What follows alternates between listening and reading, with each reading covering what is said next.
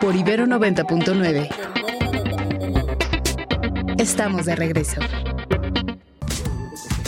Gracias por continuar con nosotros. Son las 8 de la mañana con 12 minutos. Estamos en Radar 90.9 y ya está con nosotros Ernesto Osorio para que nos cuente qué va de la mañanera de la conferencia matutina del presidente Andrés Manuel López Obrador en esta mañana de 13 de febrero. Ernesto, muy buenos días. ¿Qué tal, mi querido Alfonso, Mario, amigos que nos escuchen y a todos aquí en cabina también? Muy buenos días, Sofía. Muy buenos días. Muy buenos días. en esta cabina. Así que hay que destacarlo. Pues hoy es martes por la salud y en Palacio Nacional hoy eh, pues toca a la Secretaría de Gobernación hablar acerca de esta reforma que se envió por parte del presidente al artículo cuarto constitucional y que lo que tiene que ver es pues prácticamente no hacer ningún programa de los que tiene el actual gobierno como digamos institucional, sino más bien plasmar en la Constitución detalles de lo que ya se habla nada más como un esbozo en el mismo artículo cuarto. Y eso tiene que ver que el, el Estado va a garantizar el derecho a la salud integral y también la atención para la prevención de enfermedades mm, de todo el cuadro que existe eh, a favor de los mexicanos. ¿Qué es lo que integra todo esto?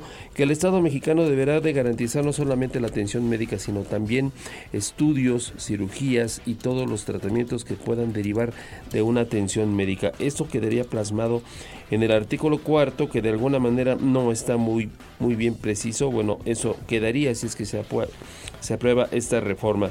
Posteriormente, el doctor Alejandro Sbach, quien es el titular de COFEPRIS, presentó una exposición acerca del uso de los vapeadores y cómo es que se va a establecer en la Constitución la prohibición para su producción, venta y consumo de estos productos. Señala él que en un análisis que hizo la COFEPRIS se pudieron detectar 30 sustancias tóxicas que no son inhalables en los vapeadores, de los cuales únicamente se mencionan tres cuando se venden estos productos.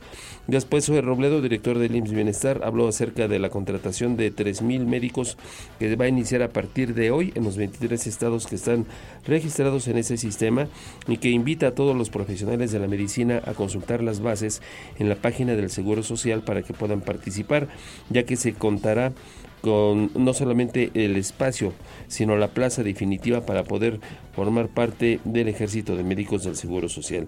Y bueno, ya en lo que son las preguntas, el presidente le han cuestionado acerca de lo que está eh, pensado para Sonora, particularmente una reportera que viene de ahí, le pregunta acerca de los proyectos hídricos.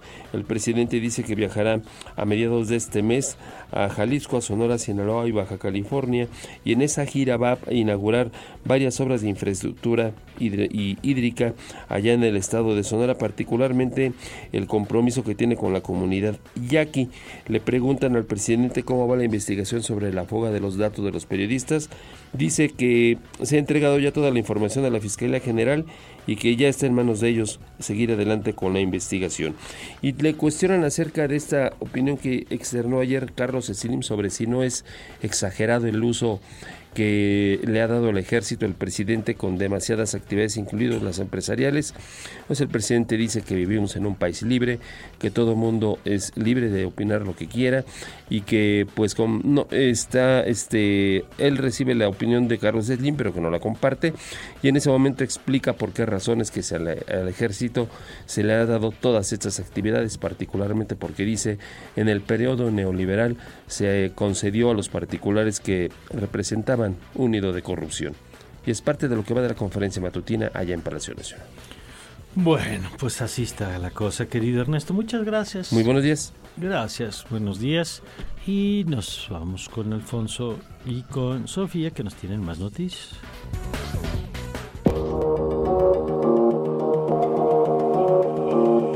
Estas son las noticias. Les contamos que Juan Ramón de la Fuente, coordinador del plan de gobierno de la candidata presidencial Claudia Sheinbaum, reiteró la propuesta de que en caso de ganar las elecciones, su administración representará una continuidad con cambio en lugar de una ruptura o sumisión con Andrés López Obrador. Durante los foros organizados por el ex ministro de la Corte, Arturo Saldívar, el ex rector de la UNAM también y diplomático, precisó que en caso de una victoria de la doctora Sheinbaum, será solo una transición hacia el cambio.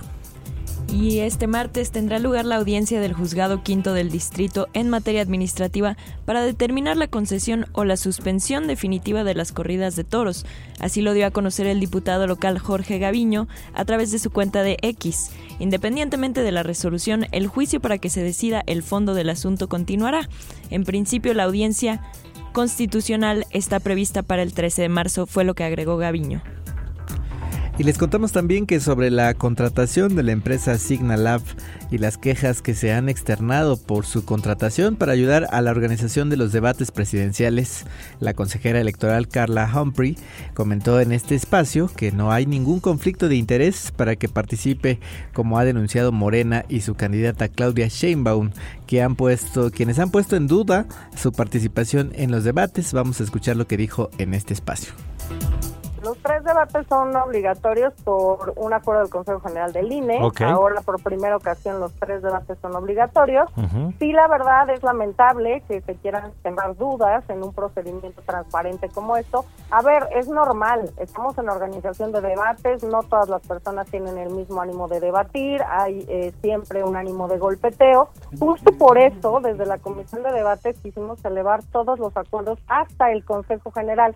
Sí quiero dejar muy claro, pues, cuál es la parte de estos debates en las que está interviniendo una institución académica, esta o la que sea, porque el Instituto Nacional Electoral, obviamente, lo que tiene que hacer es pues que alguien que tenga esa posibilidad de manejar esos volúmenes de datos con estas herramientas tecnológicas sea quien pueda hacer este filtrado y esta selección de preguntas. 360. Y en noticias internacionales sobre los acercamientos del gobierno de Estados Unidos para lograr una tregua en el conflicto bélico de Israel contra Hamas, el presidente Joe Biden dijo estar muy cerca de lograrlo. Escuchemos el reporte de Radio Francia Internacional sobre esto. Durante los últimos cuatro meses desde que comenzó la guerra, los palestinos también han sufrido dolores y pérdidas inimaginables. Entre los más de 27 mil palestinos muertos en este conflicto, hay demasiados civiles y niños inocentes, miles de niños y cientos de miles de personas no tienen acceso a alimentos, agua y otros servicios básicos. Muchas familias han perdido no solo a uno, sino a muchos padres. No pueden llorarlos ni siquiera enterrarlos por razones de seguridad. Rompe el corazón. Cualquier pérdida de vidas inocentes en Gaza es una tragedia, al igual que cada vida inocente perdida en Israel también es una tragedia. Oramos por estas vidas perdidas. América Latina.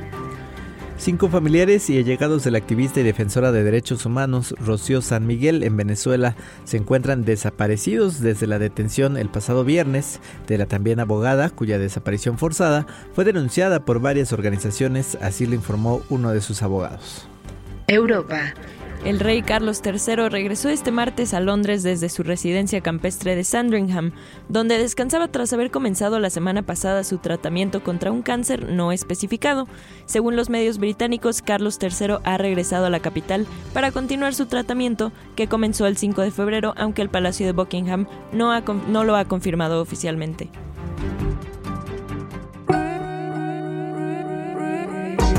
De nuestro portal.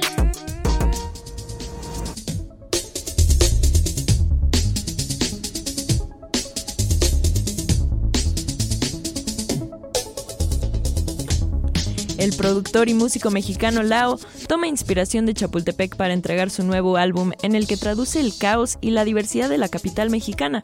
Uno de los principales pulmones de la ciudad brinda inspiración para crear un proyecto con beats complejos y experimentales. Conócelo ingresando a nuestra página www.ibero99.fm.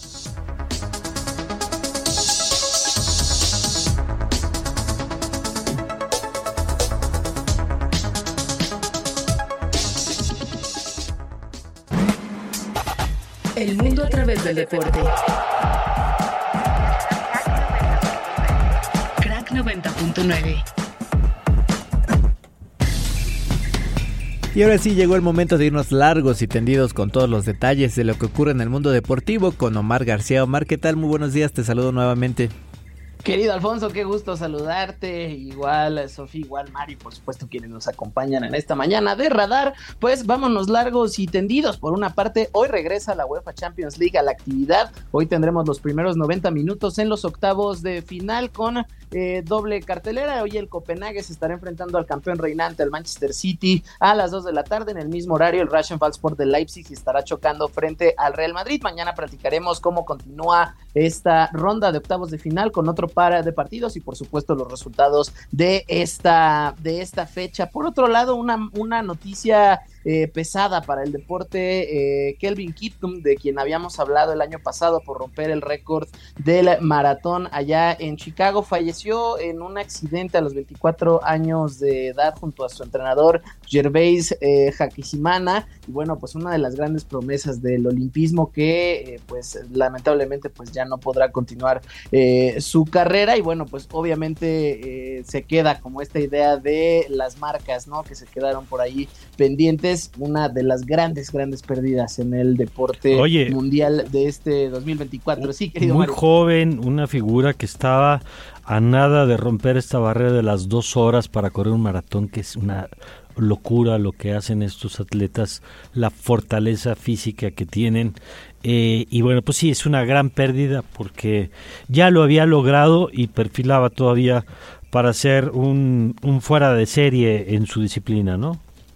Sin lugar a dudas, sin lugar a dudas, tenía todas las condiciones y como bien decías, eh, la, barrera de las dos horas parecía que era ya cuestión de tiempo. Era un atleta muy joven, 24 años, y bueno, todavía el pico de su carrera le estaba esperando. Y bueno, pues trágico accidente el que sufrió Kelvin Kiptum el día, el día de ayer. Por otro lado, allá se están presentando los monoplazas para la temporada 2024 de la Fórmula 1. Ya Ferrari hizo oficial el SF24 que estarán corriendo por última vez en conjunto Carlos Sainz y Charles Leclerc con el objetivo principal de pelearle el campeonato de constructores y de pilotos a Red Bull, muy en la, en la tónica usual, obviamente con este rojo Ferrari como el color principal, regresa el amarillo como color secundario, que ya hace muchos años que no lo teníamos, también por ahí muchos vivos en blanco para este Ferrari que, eh, insisto, estará tratando de hacer frente a los Red Bull, todavía estamos a la expectativa de lo que ocurra justo con la presentación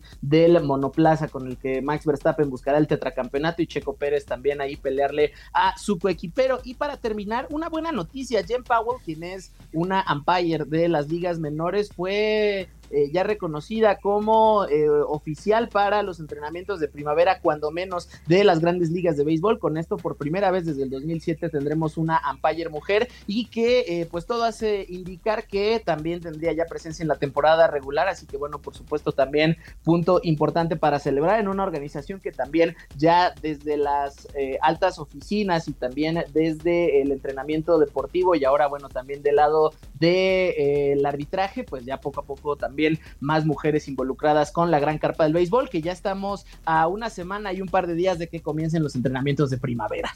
Bueno, pues sí, ya vienen, ya vienen. Oye, que nos preguntaban que qué le pasó a este joven atletista, fue un accidente de auto, ¿no?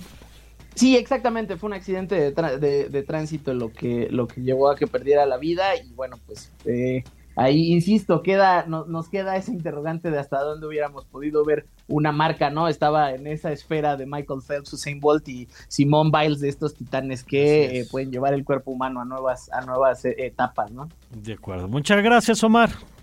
Seguro, querido Mario, ya nos escuchamos el día de mañana. Ya saben que me pueden encontrar en arroba RGC. Les mando un fuerte abrazo. Abrazo de vuelta para nuestro querido Omar García. 8 con 26.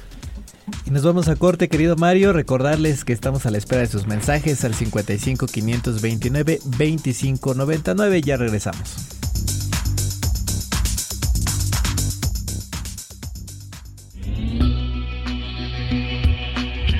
Radar 90.9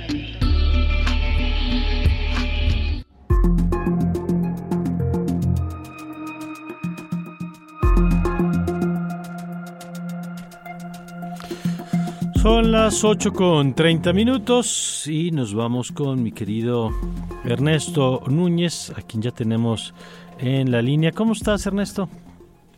Hola, ¿qué tal, querido Mario? Buen día. Buen día.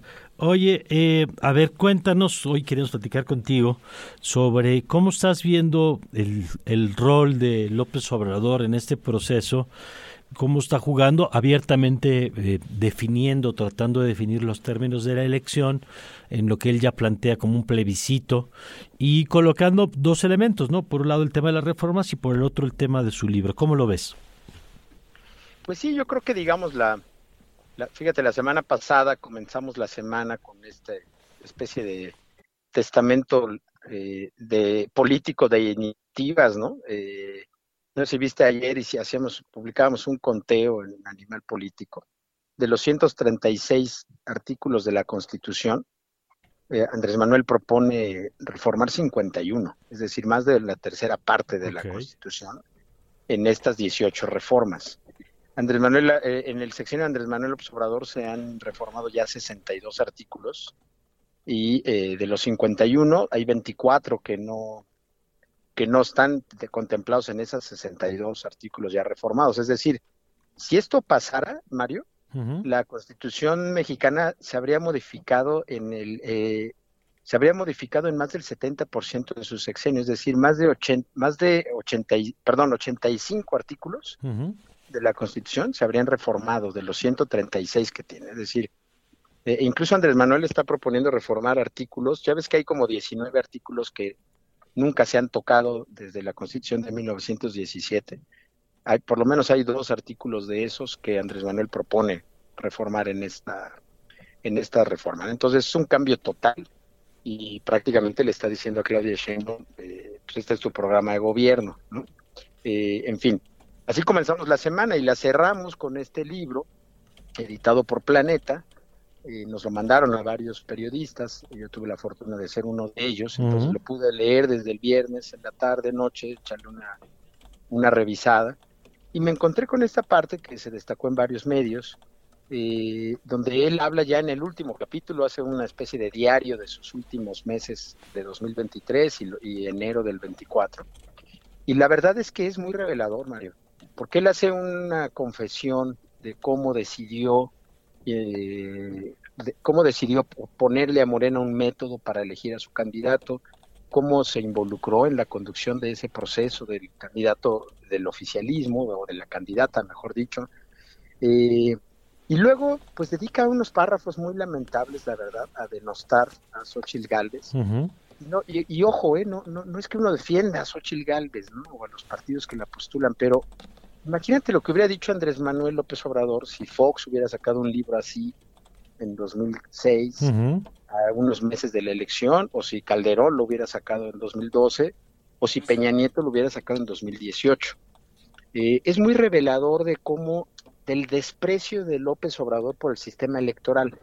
Él prácticamente está diciendo en este libro, la elección es un mero trámite, que hay que ya casi casi sobrellevar muy a pesar de todo, porque la elección está definida. El pueblo ya dijo que es Claudia Sheinbaum, y, y, de verdad, esa parte, este Mario, cuando uno la conecta con todo lo que ha sido, digamos, el, esta política, estas posturas de pretender reformar, de acosar al sistema electoral durante todo el sexenio, pues te das cuenta que hay una un profundo desprecio, hay que decirlo con todas sus letras, del sistema electoral, de una institución que con muchos tropiezos, con muchas críticas que se le podrían hacer, pues nos ha garantizado elecciones pacíficas, por lo menos en las últimas tres elecciones presidenciales. Las últimas cuatro, del 24 para acá, claro, digo, del 2000 para acá, sí. Mira, yo cuando hablo con los alumnos, con las alumnas ahí en la Ibero, yo siempre les platico, cuando me tocaba a mí cubrir elecciones a finales de los 90, los primeros años del 2000, de los 2000, era ir literal con, casco y con chaleco porque siempre terminaban las elecciones a golpes, con urnas incendiadas, con robo de paquetes, y eso se fue moderando, o sea, no, no ha habido conflictos postelectorales, salvo el de Puebla en 2018. No ha habido una sola elección local en donde haya conflictos como los que vimos tú y yo en los 90, insisto, ¿no? Algunos que protagonizó Andrés Manuel, con un reclamo legítimo, porque había fraude electoral, porque el gobierno controlaba todo. Y, entonces sí es un poco eh, paradójico que el presidente electo en un proceso tan eh, profesionalmente llevado como fue el del 2018, pues hoy quiera, eh, hoy desprecie eso y prácticamente diga esta elección ya está resuelta. De acuerdo. El pueblo ya votó por Claudio Sheinbaum, porque me parece que ese es el impulso que lo lleva a denostar de esta manera a la candidata de la oposición. Eh, de verdad que los calificativos son muy fuertes, ¿no? Viniendo de un presidente en funciones. Es decir, este no es un libro de un autor, de una claro. Este es el libro del presidente al que todavía le quedan siete meses de gestión. Y pues sí, la verdad es muy, muy revelador de lo que trae en la cabeza ahorita Andrés Manuel. Claro. Oye, y hay un elemento, hay un elemento adicional, Ernesto, del que yo no he visto mucho, pero para mí hay un problema ético en que el presidente promueva un libro desde la presidencia que le genera ganancias privadas. O sea, si él saliera ahí a vender su marca de playeras, todo el mundo diría, oigan, pues está bien que tenga su negocio, pero no lo promueves usando la presidencia, ¿no? Y el presidente lo hace y bajo el paraguas de que es un libro, pues entonces hace promoción del libro, insisto, con recursos públicos para algo que va a generar ganancias privadas y que el presidente ha dicho que de regalías ha cobrado 3 millones de pesos. Él lo ha dicho, pues que, casi casi vivió de las regalías de sus libros durante varios años. Y aquí, eh, que yo sepa, se corrige Ernesto si me equivoco, no hay ninguna indicación de que la venta del libro vaya a tener alguna utilidad pública, ¿no? No, no, no, yo creo que va, yo creo que va a la cuenta de Beatriz Gutiérrez Müller, ¿no? Porque pues el presidente no tiene cuenta bancaria, según esto, ¿no? Sí, sí, sí. No sé dónde le depositen su sueldo, por cierto, ¿no? Ahora que lo, ahora que lo platicamos. Sí. No sé en qué cuenta le depositen su sueldo, porque pues, su sueldo el presidente lo cobra todos los meses. Eh, pero sí, o sea, mira, yo creo que este asunto acabará por lo pronto en el Tribunal Electoral, porque mm. seguramente la oposición, con todo lo que dice ahí, podría sumarlo al ya a voluminoso expediente de, eh, de faltas de López Obrador a las reglas de equidad a las cuales está obligada por el, obligado por el artículo 134 de la Constitución.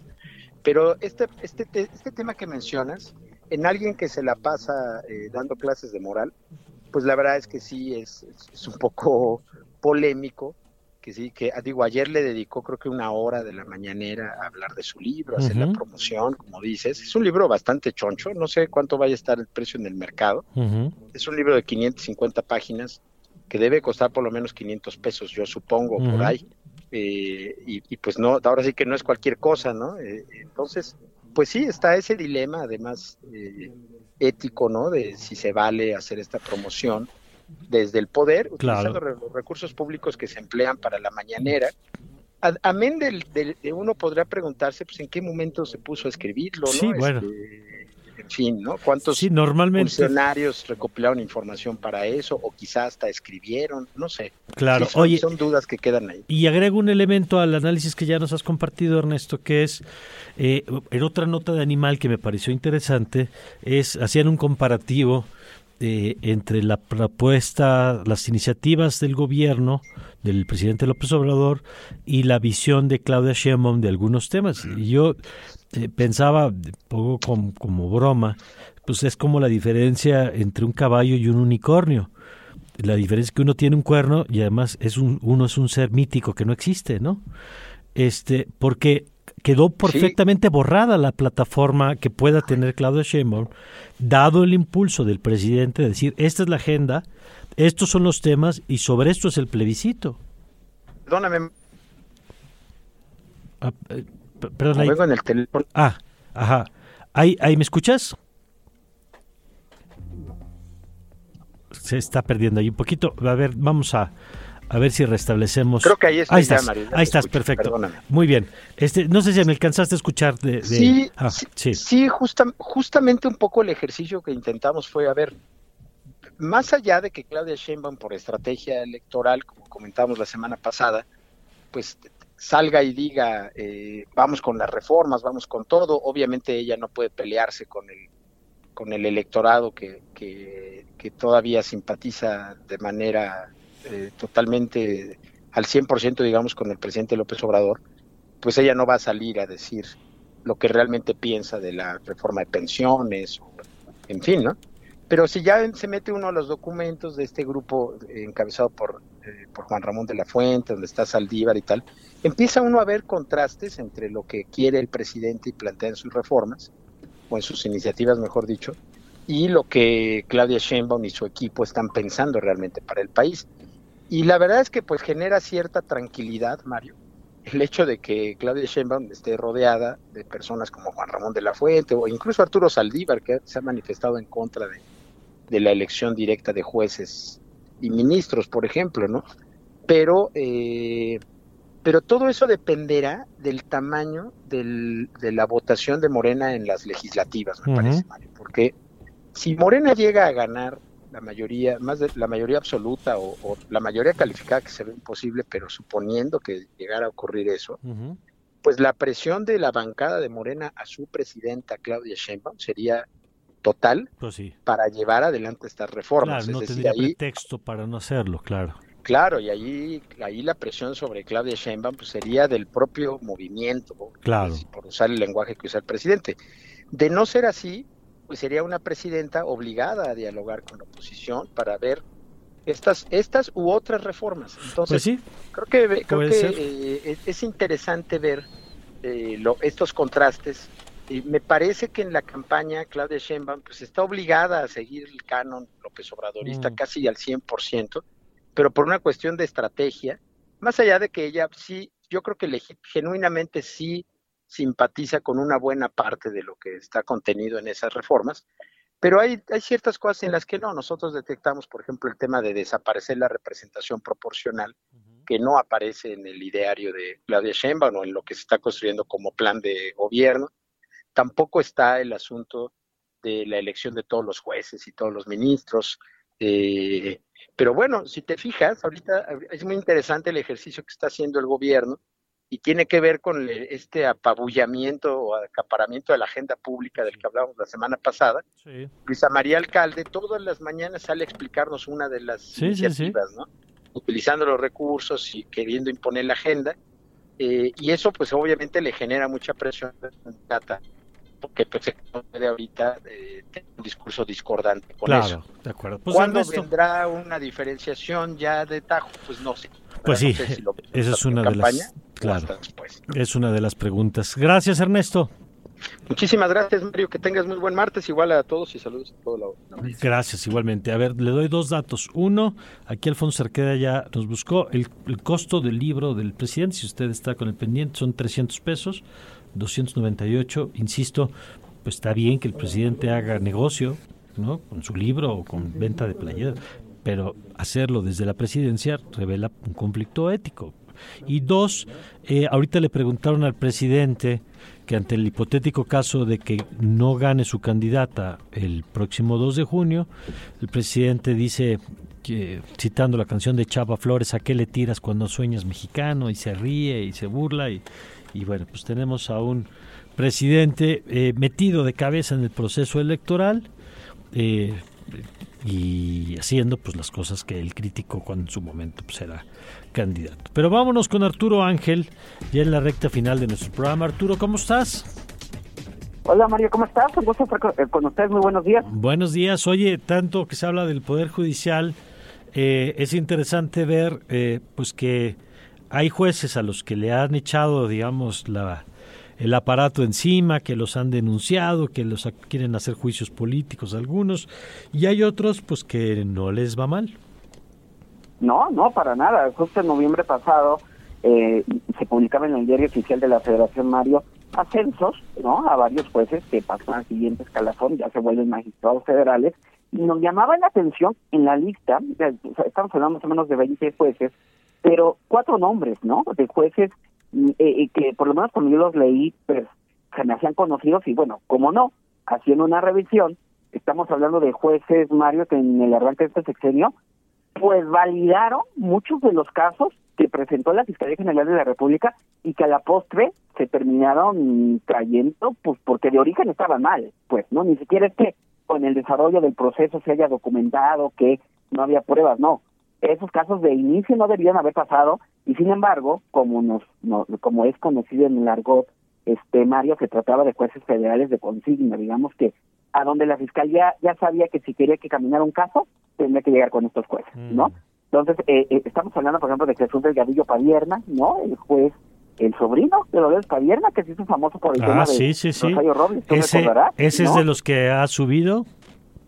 Exactamente, es de los que ascendieron y pues ya la postre se ha documentado que pues Delgadillo no solamente procesó a Rosario Robles por delitos que no eran delitos sino faltas administrativas, sino además se tragó el sapo, digamos, eh, Mario, de haberle encerrado con una licencia de conducir que era falsa, ¿no? Y que se notaba a todas leguas que, que, era falsa, como a la postre se confirmó. Está otro, por ejemplo, hay uno, Mario, que me gustaría destacar, Iván Aarón Seferín Hernández.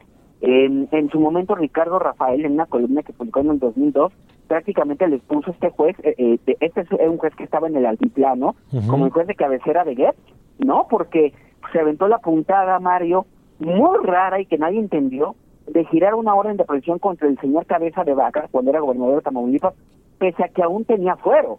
Una cosa que muchos jueces federales que yo consulté y otros expertos me dijeron, la verdad es que está muy rara esta determinación. Mm. Por supuesto, la Corte terminó invalidando esa, esa orden de aprehensión, Mario, pero bueno, este señor Seferín también este eh, eh, le dio los verdes casos contra la Fundación Jenkins, por ejemplo, contra la que Gertz tenía un pleito personal por el tema de, los derechos de la Universidad de las Américas, ¿no? que los ha peleado verdes de hace muchos años, el tema de varios temas también irregulares del caso Rosario Robles, una orden de aprehensión en contra de Rosario Robles por entonces organizada que no se justificaba tampoco como luego se probó en otras instancias, Mario, en fin, hay otro juez, por ejemplo, Marco Antonio Fuerte Tapia, ¿no?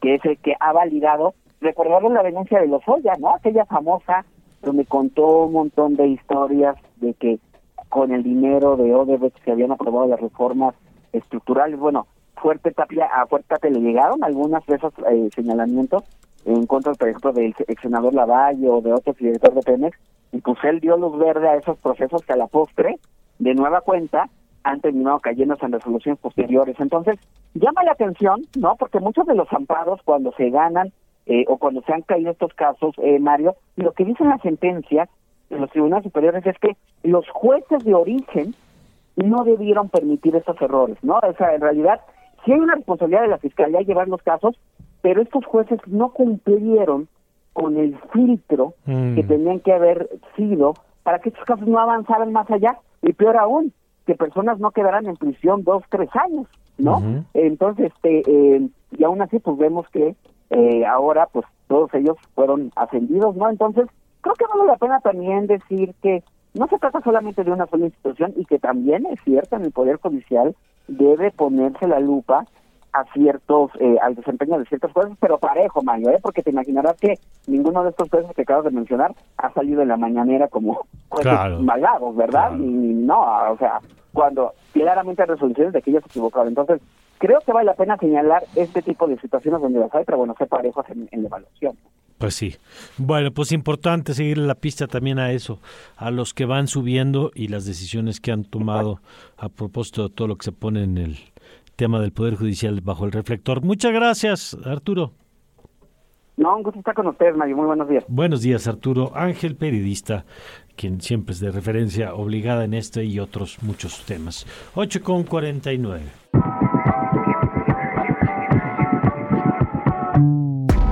En el tiempo.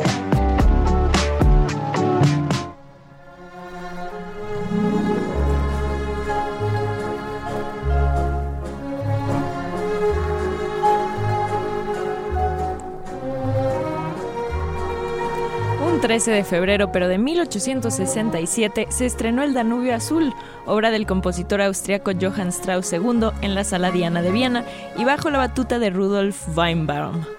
La orquesta creada por los hermanos Joseph y Edward Strauss acompañó al coro.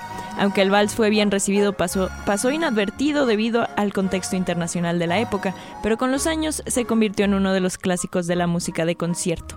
Además, hoy 13 de febrero es el Día Mundial de la Radio. Uh, hay, que, hay, que, celebrar, hay que celebrar. Hace rato veía un tweet de aquí de la Ibero, se, reconociendo y festejando a todos los que colaboramos aquí en Ibero 99. Así que felices tú, además a ti te encanta el radio, Sofía. Me encanta, pero más, más me gusta pasarlo aquí con ustedes. Eso, qué bonita candidata alcaldesa del el distrito 15. Muy bien, querida Sofía. Pues qué bueno, aquí está también el señor Ernesto Osorio, que también le gusta la radio. eh, trabajaste algún tiempo en Monitor, ¿no? En Radio Red eh, trabajé 10 años, en Radio Educación 4, en Radio Bilingüe en Estados Unidos 2, en ABC Radio 1. Y en Ibero, y vamos para 5 años para que vayan preparando los sombreritos y las eh, las serpentinas y todo, porque cumplimos cinco años el 21 de marzo, 20 de marzo, Siempre, cada año decimos, ¿te acuerdas, Alexia? ¿Te acuerdas cuándo cumplíamos? Y entonces ya Alexia, que tiene buena memoria, o Giovanna, nos harán favor de recordar cuándo es el aniversario de los cinco años de redar, pero el próximo mes vamos a estar celebrando. Oye, ¿y qué ha pasado en la mañanera, Ernesto, antes de irnos? Bueno, pues hoy eh, el presidente dedicó gran parte de esta última hora a hablar acerca de las declaraciones de ayer del empresario Carlos Slim. Dice el presidente que él no comparte muchas de las opiniones que él tiene, pero que esto es un país libre, ya lo habíamos comentado hace un rato, y bueno, le lanzan una pregunta en medio de todo eso al presidente si es que él estaría en un, en un plan de si en un hipotético caso llegase a ganar una candidata que no fuera Claudia Sheinbaum, si él reconocería la victoria. Pues y bueno, después de hacer algunas muecas, el presidente responde que sí. Y vamos a escuchar qué es lo que dijo. La democracia es así. es el pueblo el que manda. O sea, que es... Y... Pero... Pues hay que pensar en la en la canción de Chava Flores. ¿A qué le tiras cuando sueñas mexicano?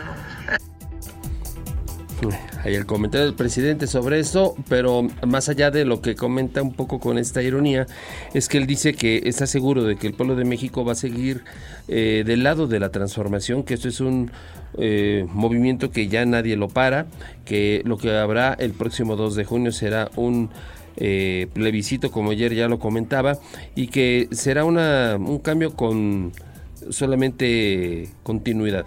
Es continuidad con cambio, que es como él lo califica. Y bueno, él dice que en la democracia todo eh, lo que decide el pueblo es lo que se tiene que respetar y que él será respetuoso si es que la gente decide que no sea la candidata oficial la que gane las elecciones. Bueno, pues muchas gracias, querido Ernesto. Muy buenos días. Buenos días, Sofía Ballesteros, ya nos vamos. Ya nos vamos, ya nos vamos, Mario, pero quédense al vórtice, por supuesto que sí. Y yo les agradezco por acompañarnos en este Día Mundial de la Radio, Alfonso, Isra, Mario Campos, y a Chemas. José María, todos a Mario, el Emilio. Muchas gracias a todos. Gracias, querido Alfonso. Gracias, querido Mario. Gracias por darnos la oportunidad de llevarles pues este espacio informativo a donde quiera que se encuentren. Gracias por escucharnos. Y comentabas hace rato, Mario, sobre el aniversario, un mensaje, recuperando un mensaje de nuestro querido productor. A ver. Es el 20 de marzo. Ah, mira. Este marzo se cumplen cinco años de radar. De radar, las mañanas, porque arrancamos un poquito antes, semanal, en eh, creo que en noviembre del año anterior, pero en marzo empezamos con los cinco años ya transmisión diaria. Así que para nosotros el festejo es el, en marzo, eh, poquito después de, también del aniversario de la estación. Entonces, bueno, pues viene temporada de festejos y de fiestas. Gracias por habernos acompañado. Se queda usted en muy buenas manos con el Vórtice, con Talia, con el de Barán, con todo el equipo con Sofía, que también sigue eh, en la transmisión. Y les esperamos, como siempre, a partir de mañana en punto de las 7 de la mañana. Yo soy Mario Campos y le deseo, como siempre, que tenga usted un magnífico, pero un magnífico día.